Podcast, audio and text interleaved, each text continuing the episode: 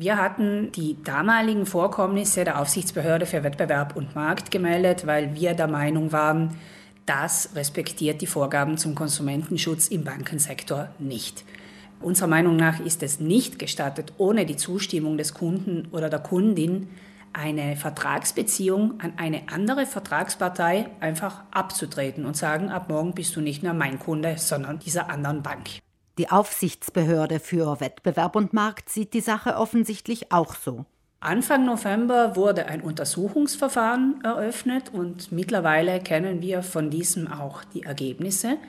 Die Antitrust hat gesagt, in dieser San Paulo, du musst deine Kunden, deine Kundinnen fragen, ob sie zur neuen Bank möchten.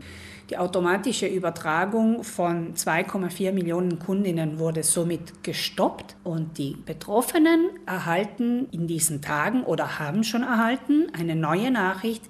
Am Ende dieser Nachricht können Sie dann per Mausklick entscheiden, ob Sie zur neuen Bank gehen möchten oder nicht.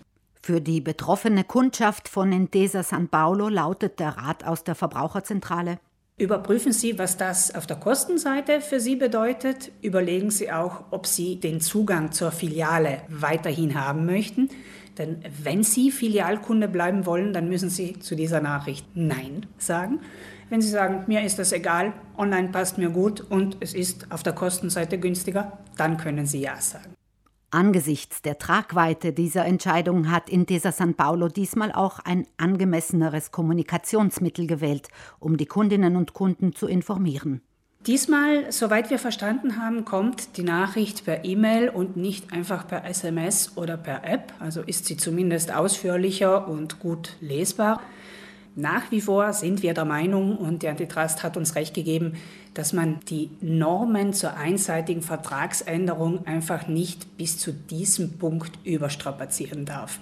Denn die Vorgaben zum Konsumentenschutz im Bankensektor besagen ganz klar, bei Bankverträgen ohne Fälligkeit darf die Bank Änderungen anbringen über diese Jus Variandi Vorgaben. Allerdings dürfen nur bereits bestehende Vertragsklauseln geändert werden.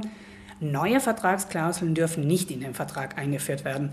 Und der Wechsel des Vertragspartners ist eine absolute Neuerung. Also das darf nicht passieren. Und wir sind auch froh, dass die Antitrustbehörde hier diese Rechtssicherheit für alle Bankkunden und Bankkundinnen bestätigt hat. Und dem Bankensektor gleichzeitig signalisiert hat, dass Regeln dazu da sind, um sie einzuhalten.